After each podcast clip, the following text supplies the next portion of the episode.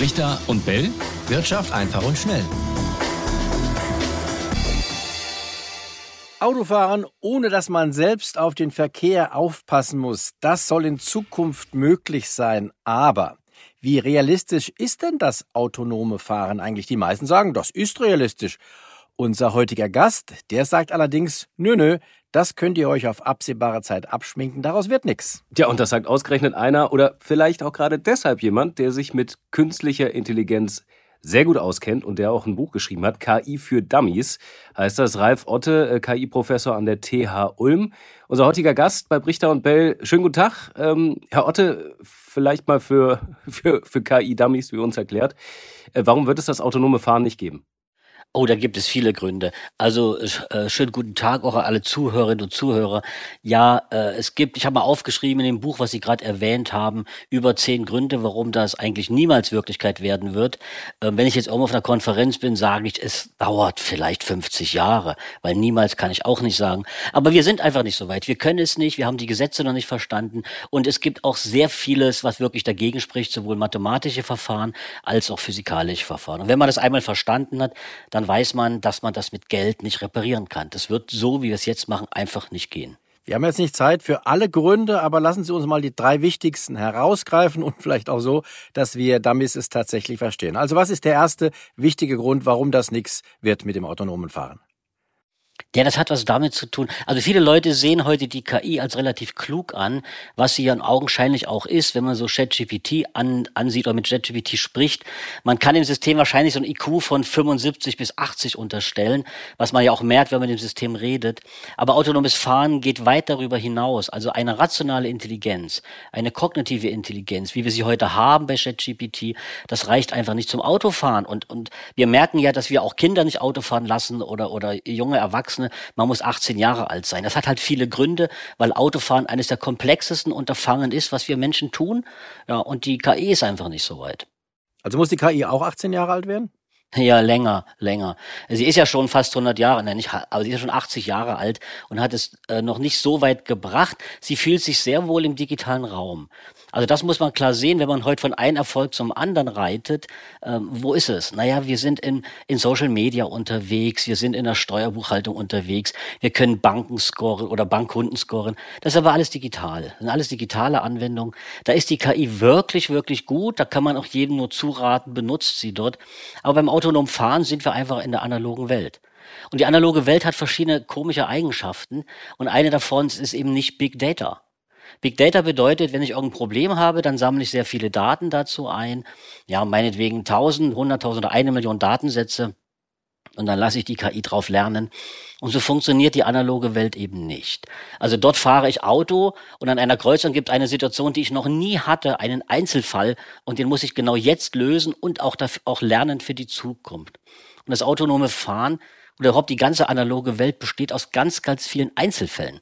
Und das kann die KI überhaupt nicht. Ich nenne das das Small Data Problem. Das ist ein Problem, was wir auch in der Industrie an vielen Fällen haben. Denken Sie, irgendein großer Konzern hat gerade einen Crash, ein Kessel explodiert, ein Kernkraftwerk explodiert. Ähm, das sind so, das ist dann ein solcher Einzelfall, dass man mit der KI nichts machen kann. Dann müssen alles wieder Menschen machen, die das reparieren, die das vorhersagen, ob das das nicht wieder passiert. Und das ist beim autonomen Fahren verstärkt eine Ansammlung von vielen, vielen Einzelfällen. Damit kann die KI überhaupt nicht umgehen. Aber es ist ja auch nicht gesagt, dass die KI das morgen leisten kann. Also warum schließen Sie aus, dass das vielleicht innerhalb der nächsten Jahrzehnte dann irgendwann doch von der KI erlernt wird? Naja, das ist so, schauen Sie, das liegt daran, dass wenn wir erkannt haben, dass wir die falsche Physik benutzen, dann nützt es eben einfach nichts, dass wir noch schnellere Computer bauen und noch schnellere und noch größere Supercomputer. Ich gebe Ihnen mal ein Beispiel. Wenn wir auch, auch, auch aus dem Fahren, aus dem Fahren selbst heraus. Stellen Sie vor, Sie haben ein sehr, sehr schnelles Auto. Ja, sagen wir mal ein Bugatti, ein Porsche oder was auch immer. Die können ja, ich sag mal, über, über 400 kmh fahren. Ja, warum fliegen die denn nicht? Warum fliegen die nicht? Flugzeuge heben ab mit bis 350 kmh, dann fliegen, dann, dann heben die von der Landepiste oder Startpiste ab und fliegen äh, durch die Luft. Das bedeutet, wir, wenn wir nicht die richtige Physik benutzen und beim Autofahren benutzen wir nicht die richtige Physik, um zu fliegen, dann werden wir eben nie fliegen. Egal, wie schnell wir ein solches Auto machen, egal, wie smart wir ein solches Auto machen. So ist es jetzt bei der KI.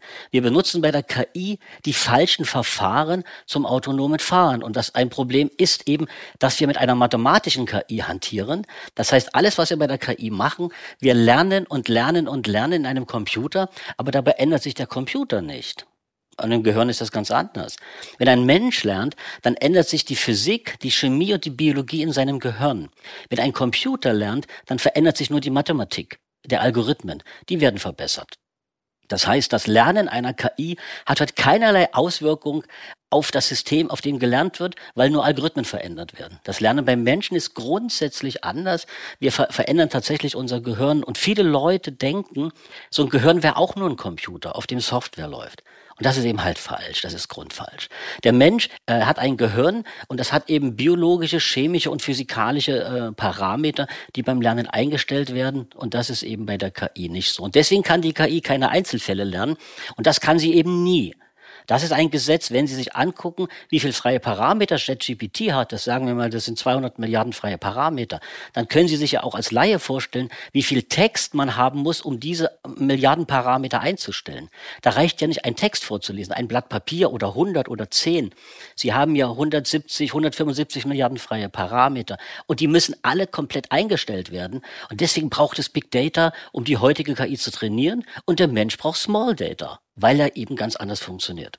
Okay, können Sie vielleicht mal ein Beispiel für diesen Einzelfall nennen, der auftreten kann, auf den die, ähm, die KI nicht ja. reagieren kann? Und ähm, sie könnte ja dann, klar, beim ersten Mal klappt es nicht, aber beim zweiten Mal hätte sie dann schon die Erfahrung. Ja, das stimmt.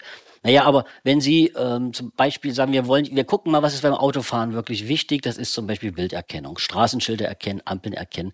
Also schauen wir uns mal das maschinelle Sehen genauer an. Und da stellen wir fest, ein Masch das, das, das Sehen beim Menschen ähm, das funktioniert so exzellent. Also ich habe eine Enkeltochter und der zeige ich einfach zwei, drei Katzenbilder und zwei, drei Hundebilder und dann kann meine Enkeltochter, die ist zwei Jahre alt, das für immer unterscheiden.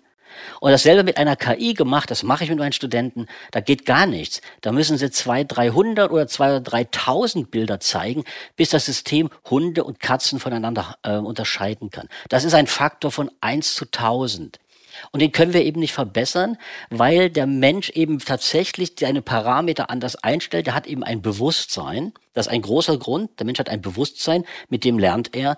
Und die Maschine hat sowas eben gar nicht. Die lernt rein mechanisch. Wir nennen das mechanisierbare Symbolmanipulation. Deswegen braucht es eben diese Tausende und Tausenden Wiederholungen, bis die richtigen Gewichtswerte eingestellt sind. Deswegen braucht es diese riesigen Texte bei ChatGPT. Oder Cruise hat jetzt die Lizenz verloren in den USA. Die dürfen in Kalifornien nicht mehr vollautonom fahren. Ja, aber wissen Sie, die haben Millionen Kilometer schon in sich. Das sind die, haben die, sind die schon gefahren. Und ein Mensch, der fährt, ich habe zwei Töchter, die sind vielleicht maximal 800, 900 Kilometer gefahren bei uns durch die Kleinstadt. Und dann haben sie eine Lizenz bekommen und können überall auf der Welt Auto fahren, unfallfrei. Und das ist dann wieder der Faktor eins zu tausend. Ja? Der Mensch braucht tausend Kilometer Fahren üben, dann kann er fahren. Die Maschine braucht über eine Million Kilometer zum Fahren üben und kann dann bisschen fahren, macht viele Unfälle und verliert dann wieder die Lizenz. Also auch da wieder, das sind jetzt einige Beispiele. Ähm, es hört einfach nie auf. Ein Mensch kann sich, ein, ein Kind verbrennt sich einmal die Finger an der Herdplatte und dann fasst es nicht mehr hin, wenn die heiß ist. Eine KI müsste das hundertmal machen. Dann wäre schon längst wieder die Hand verbrannt. Die, die, ähm, und deswegen muss man einfach sagen, sobald es in die analoge Welt geht, sobald es darum geht, ähm, mit Einzelfällen umzugehen, funktioniert die sozusagen die Physik nicht, die Mathematik nicht, die wir benutzen. Und wir müssen auf komplett neue Systeme umstellen, die es ja gibt. Ich will ja nicht sagen, dass das nie geht. Nur nicht mit der heutigen Physik, mit der heutigen Mathematik. Das kann man wirklich ausschließen. Das funktioniert einfach gar nicht.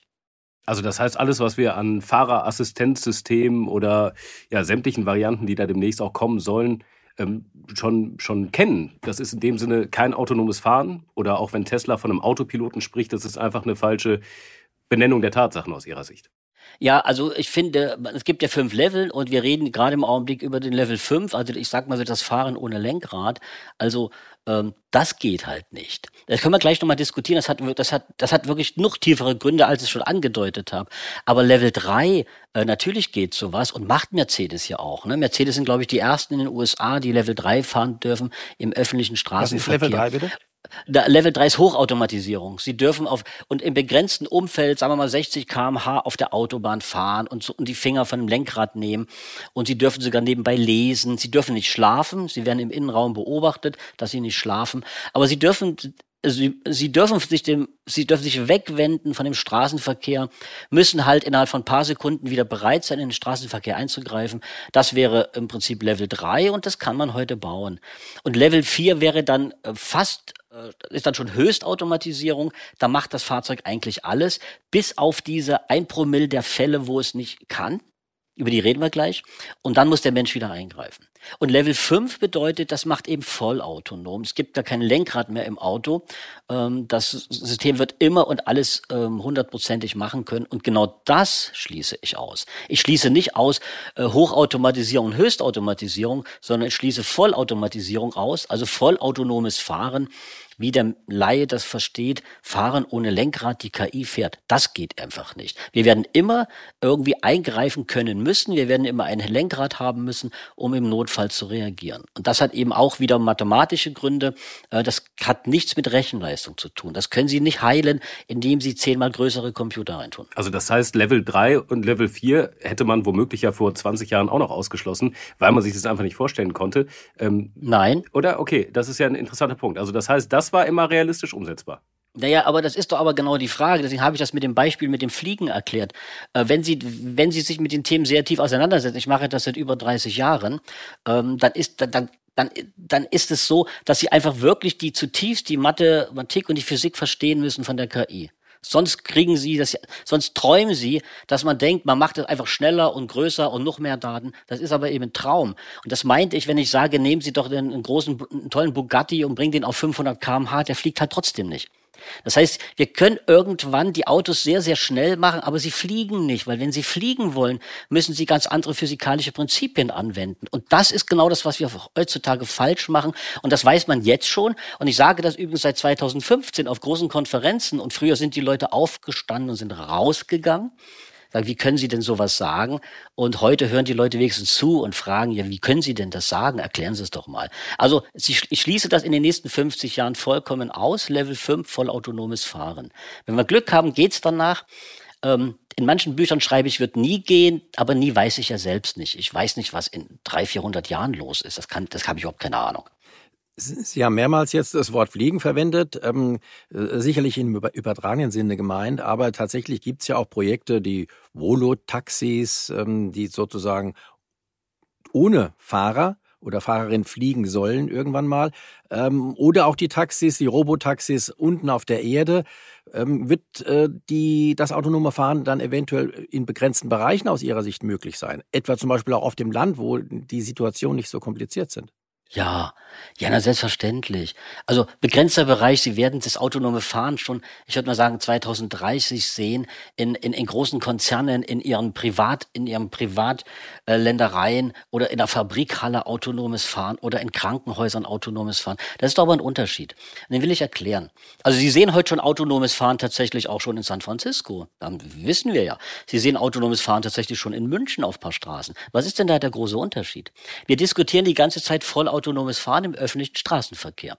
Das ist eine hochkomplexe Angelegenheit. Das ist wirklich, das ist minder komplex, wenn Sie einfach sagen, Sie wollen auf Ihrem Fabrikgelände autonom fahren. Warum? weil sie die, das gesamte Fabrikgelände mit Sensoren ausrüsten können. Sie können dann an jeder Ecke einen Sensor haben, ein GPS-Sensor hat das Auto. Sie können das triangulieren, das heißt, das Auto weiß ganz genau, wo es sich in dem Fabrikgelände befindet. Ja, da gibt es mit Satellitennavigation, mit, mit sonst etwas, weiß es auf den Millimeter genau, wo es sich befindet.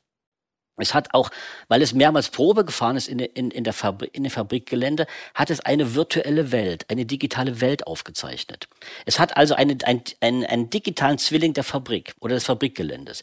Jetzt muss es ja nur noch wissen, wo es, wo es sich in der, wo es sich befindet, da es aber alles digital aufgezeichnet hat, weil es vorher alles abgefahren ist, weiß es genau den Punkt, wo es sich befindet und weiß auch alle Straßenzüge, kennt alle Sensoren und muss jetzt einfach nur noch darauf äh, erkennen, ob es Hindernisse gibt, ob ein Ball drüber rollt oder ein Mensch da lang geht. Ich sage das jetzt mal lakonisch, dass das geht, aber das ist, das nenne ich jetzt betreutes Fahren, weil da hat man es geschafft, die, die natürliche Umgebung äh, in eine Fabrik umzuwandeln. Und das geht halt. Wenn wir also gewisse Straßen vollautonom fahren lassen wollen, dann müssen wir da einfach Sensorik hinstellen wir, und und wir müssen die Autos dort hundertmal langfahren lassen und dann können die das einfach immer wieder ähm, replizieren und können da langfahren. Ich kann mir also für große Städte sehr wohl äh, Straßenzüge vorstellen, wo autonom Autos fahren, was es ja heute schon gibt. Die sind aber vorher komplett digitalisiert worden, in den Computer reingeholt worden. Dann kann das Auto aber eben nicht abweichen, ähm, kann einfach nicht sagen, ach, ich fahre heute lieber nach Paris als statt nach Berlin. Und das ist, wäre ja vollautonomes Fahren. Also, wenn man versteht, vollautonomes Fahren Level 5 heißt, ich fahre überall hin, wohin ich eben will, ich gebe das Ziel ein, das schließen wir aus. Aber vollautonomes Fahren in ländlichen Regionen, die vorher eintrainiert wurden, oder in Fabriken oder in Krankenhäusern, ja, das wird kommen. Das wird auch schon 2030 kommen und das ist ja auch eine schöne Sache. Das wird uns sehr viel helfen. Mir geht es einfach nur darum, dass die Menschen oder auch die Experten oder die Politiker, die dafür Geld geben, verstehen, was geht denn wirklich, das, was ich gerade gesagt habe, geht und was wird eben gar nicht gehen. Und das ist eben vollautonom im öffentlichen Straßenverkehr wie Deutschland. Das ist zu komplex. Es gibt tatsächlich Untersuchungen zur Komplexität. Jetzt darf ich für einen Fachbegriff sagen, äh, wenn die Komplexität größer ist als die Prädikatenlogik zweiter Ordnung, das ist im Straßenverkehr so, dann kommt es immer zu Deadlocks irgendwann. Das kennen Sie von einem Computer, der der, der bleibt manchmal stehen, da haben die Algorithmen sich verhakt. Und dann müssen sie den Computer resetten. Und das machen wir und dann geht das Leben weiter. Und das würde dem Straßen, dem autonomen Straßenverkehr eben bevorstehen, wenn, wenn wir formale Systeme und ein KI-System ist ein formales System, in den Straßenverkehr hineinlassen, alle anderen Systeme sind auch formal und keine Menschen, dann verhaken die sich irgendwann. Und das ist, das ist bewiesen, dass das so ist. Das ist jetzt nicht irgendwie eine Meinung. Es gibt die Beweis von, äh, von Gödel und es gibt den Satz von Reis, das sind berühmte Mathematiker, die das bewiesen haben, dass ab einer gewissen Komplexität Systemzustände entstehen, die wir nicht mehr beherrschen können, algorithmisch. Und das ist, das, das wissen wir, das wissen Mathematiker seit 50 Jahren. Und deswegen muss man nur gucken, ist der Straßenverkehr ein solches System? Die Antwort ist ja. Und damit schließen sie es aus, dass das jemals komplett formal geregelt werden kann. Es geht nicht und das ist mathematisch bewiesen. Das ist keine Frage, wie groß die Computer sein werden. Das heißt, man könnte den Straßenverkehr auch nicht entsprechend anpassen, dass es dann doch gehen würde oder alles mit Sensoren ausstatten, wie Sie das eben beschrieben haben, auch außerhalb der Stadt, auf dem Weg nach Paris, dass irgendwann alles so weit gemonitort, gescannt ist, dass es eben doch funktioniert? Also das ist aber, ja, das könnte man jetzt denken, aber nach dem, was ich gerade eben gesagt habe, ist das ja damit auch noch nicht getan. Also Sie brauchen immer Menschen. Sie, wenn wir das so machen, wie Sie es gerade gesagt haben, brauchen Sie einen Operator, der, sagen wir mal, für 100 Autos zuständig ist. Und wenn so ein Auto in den Deadlock kommt, ähm, dann muss er eingreifen können und muss das Auto den, äh, irgendwie aus dem Deadlock wieder rausholen. Ganz ohne Menschen geht's eben nie. Das ist eben der mathematische Beweis von Kurt Gödel und Reis. Ähm, wenn alles jetzt formal wäre, also alle Autos fahren formal und es gibt keinen Menschen mehr, der eingreifen kann. Dann verhakt sich das System selbst. Es kommt irgendwo immer zu einem Stillstand, der nicht mehr auflösbar ist. Dann muss ein Reparaturteam hinfahren oder Sie müssen sich remote einloggen und das System resetten, bevor es weitergeht. Und das sieht man in den USA. Die Cruise-Autos standen wild in der Gegend rum und mussten von den Operatoren wieder rausgeholt werden. Ich gebe Ihnen ein Beispiel. Stellen Sie sich vor, es fahren in den U oder Deutschland auch. Wir haben eine Kreuzung mit vier Straßen und gleichzeitig fahren äh, vier Autos ran. In den USA gilt, wer zuerst kommt, mal zuerst an so einer Kreuzung. Jetzt kommen aber alle vier Autos gleichzeitig. Was passiert denn? Sagen Sie es.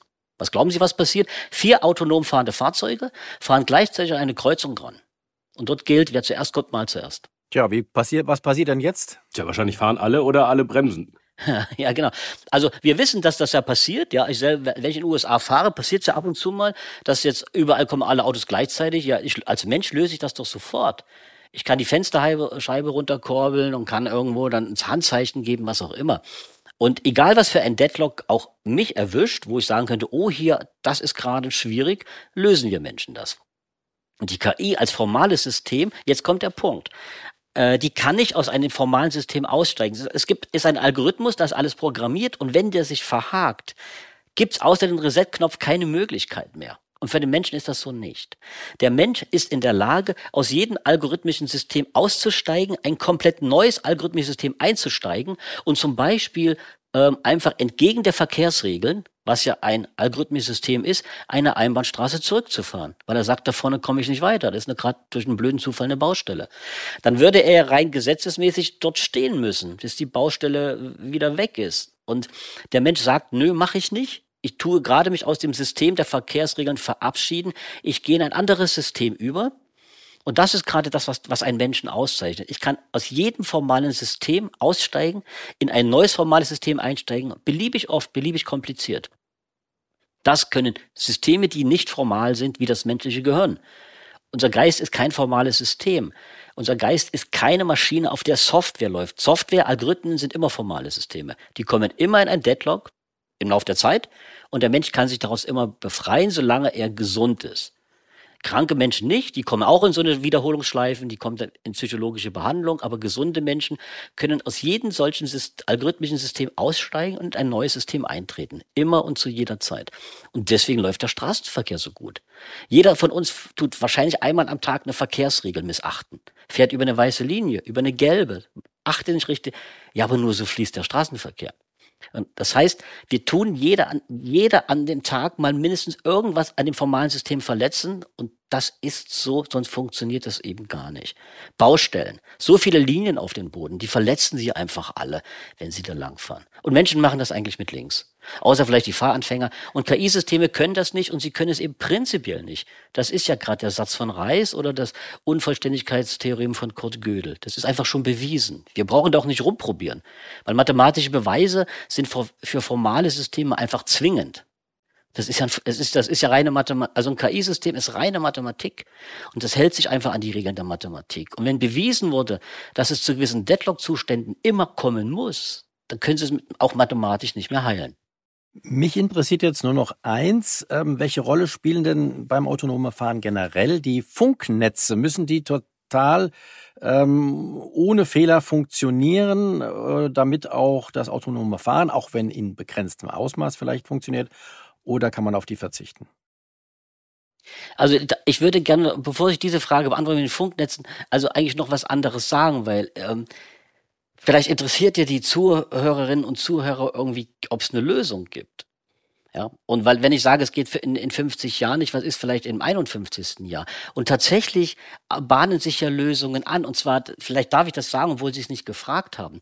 Wenn wir eine KI bauen, die kein formales System ist, dann können wir diese Probleme lösen. Und tatsächlich gibt es sowas, wir nennen sowas neuromorphe Computer. Also wir bauen die KI nicht mathematisch auf einem Supercomputer nach, sondern wir bauen sie neuromorph, entweder mit neuromorphen Systemen oder mit Quantencomputern. Ich habe ein Buch geschrieben, das heißt Maschinenbewusstsein, dort ist das genau erklärt. Und hier einfach sich mal merken, dass wir das Gehirn physikalisch nachbauen müssen und eben nicht mathematisch. Vielleicht ist das noch wichtig. Heute bauen alle das Gehirn mathematisch nach und es entsteht eben die KI auf Computern, auf Digitalcomputern. Und der nächste Schritt der KI wird sein, dass wir das Gehirn physikalisch nachbauen. Der übernächste Schritt wird sein, wir bauen es chemisch nach und der nächste Schritt wird sein, wir bauen es äh, biologisch nach. Machen heute einige schon. Die, es gibt heute schon eine biologische KI, da nimmt man Nervenzellen, heute spielen die schon gegeneinander Ping-Pong und so weiter. Ähm, das ist in den Startlöchern, das wird gemacht und diese Systeme könnten, haben dann kein Problem mit den, mit den Theoremen von Reis oder von Gödel, da würden sie rauskommen. Also es ist natürlich viel zu erwarten. Jetzt Ihre Frage zu den Funklöchern, ja, äh, spielt eigentlich keine Rolle, weil ein wirklich vollautonomes System braucht kein Funk. Also, also wir fahren, ich meine sagen, ich habe in den, in den 80er Jahren fahren gelernt, da gab es keinen Funk, brauchte ich nicht. Ich habe eben gelernt, vollautonom Auto zu fahren. Und heute will man den Menschen einreden, ihr müsst permanent mit irgendwas verbunden sein oder die KI, na, das sieht man ja schon, dass das falsch ist. Wieso braucht denn die KI ständigen Funkkontakt mit irgendetwas, wenn sie denn vollautonom fahren könnte? Wenn ich um eine Kurve fahre als Mensch, dann muss ich nicht wissen, ob dahinter ein Trecker kommt oder ein Fahrrad. Das ist ja gerade der Witz. Und was man heute den Menschen sagt, wir müssen die, den Straßenverkehr wie eine Fabrik umbauen. Man muss immer wissen, wo wer ist. Das ist aber falsch. Das geht technisch nicht. Das geht energetisch nicht. Ja, also schon alleine die KI heute in einem Auto, die wir heute schon haben, die verbraucht, oder hat eine Leistung von, ich sag mal, ein kW. Ja, und wir haben 20 Watt, also wir haben ein 50-fach geringere Leistung, das menschliche Gehirn. der Weg, den wir gerade gehen mit Cloud-Systemen und das ist, das ist, funktioniert doch sowieso nicht zum Schluss. Rein, rein energetisch nicht. Und an die technischen Grenzen haben wir schon diskutiert. Gehen wir neuromorph, sind wir hundertmal effizienter, bauen, kommen wir langsam in die Effizienz von menschlichen Gehirnen rein. Und das könnte ein Weg sein, äh, wie wir doch wieder zum autonomen Fahren kommen. Also wenigstens locker Level 4 überall. Level 5 glaube ich halt immer noch nicht. Und bleiben Sie dann auch bei den 50 Jahren, wenn wir auf diesem Weg sind? Ja, natürlich. Natürlich. Also wir gucken Sie mal, wie viel, was uns schon versprochen wurde mit den ganzen Robotern, die durch die Gegend laufen. ich finde heute keinen Roboter, der mir jetzt Kaffee holen kann. Das hat ja Gründe. Das hat, der Grund ist einfach, dass in der analogen Welt die KI nicht funktio funktioniert, wie wir sie heute haben. Und zwar gar nicht. Warum funktioniert es in einer Fabrik? Na, weil wir die Fabrik komplett digitalisiert haben, weil wir überall Sensoren aufgebaut haben. Dann ist es alles digital. Aber wenn ich jetzt so einen Roboter hätte, der, und ich habe keine Sensoren in meinem Haus, sag, geh mir mal einen Kaffee holen. Das geht nicht. Kann der nicht. Da kriegt er schon, der die Tür wird er aufkriegen. Aber das ist der Witz. Unsere Fantasie geht mit uns durch. Hollywood hilft uns, dass es durchgeht, macht schöne Filme. Aber wir, die wir das bauen, kennen halt auch wirklich die Grenzen. Und die analoge Welt ist eine andere Nummer. Deswegen werden Sie da auch keinerlei Fortschritte sehen in den 20er Jahren jetzt. Da wird sich nicht groß was ändern. In der digitalen Welt, in Big Data Welt, in der Social Media Welt, in der ja, ChatGPT, dort wo Texte, das gibt eine Revolution. Da passiert sonst was. Die, der, der IQ von dieser KI wird uns übertreffen in der digitalen Welt. Warum? Ja, weil das alles mathematisierbar ist. Sobald Sie es mathematisieren können, also Formeln aufstellen können, können Sie alles durch Superrechner verbessern. Sobald Sie aber keine Formel aufstellen können, wie bewege ich mich im Straßenverkehr und so weiter, sobald Sie mit neuronalen Netzen arbeiten, weil Sie keine Formel aufstellen können, und dann kommt, äh, müssen Sie eben weitergehen und müssen die neuronalen Netze physikalisch aufstellen und das, das dauert ewig. Da hören Sie in zehn Jahren wieder was von. Ich selber arbeite daran. Ich, ich arbeite KI auf Quantencomputern und sehe, was wir für Fortschritte machen. Das zieht sich. Das zieht sich wirklich. Aber für uns Forscher ist es natürlich enorm spannend. Also KI auf Quantencomputern, KI auf neuromorphen Systemen wird gemacht, nur die Allgemeinheit weiß davon nichts. Und wir arbeiten das aus, weil wir das in zehn Jahren einfach brauchen. Neuromorph lautet also eines der Zauberworte, die vielleicht doch dafür sorgen könnten, dass autonomes Fahren in ferner Zukunft möglich ist, wenn auch nicht in den nächsten 50 Jahren. Das meint KI-Professor Ralf Otte. Schönen Dank, Herr Otte. Das war sehr aufschlussreich und ich habe wieder einiges gelernt. Nein, ich danke Ihnen für die tollen Fragen, für Ihre Geduld. Danke fürs Interview. Ja, auf Wiederhören. Ja, und an alle da draußen, die auch geduldig waren und zugehört haben, äh, wenn ihr Gedanken dazu habt, Ideen, Fragen, schreibt uns gerne. Brichter und Bellet.ntv.de, das ist unsere E-Mail-Adresse und wer weiß, vielleicht machen wir zu dem Thema einfach noch mal eine Folge. Ich fand es auch mega spannend. Bis nächste Woche, dann hören wir uns wieder. Brichter und Bell, Wirtschaft einfach und schnell.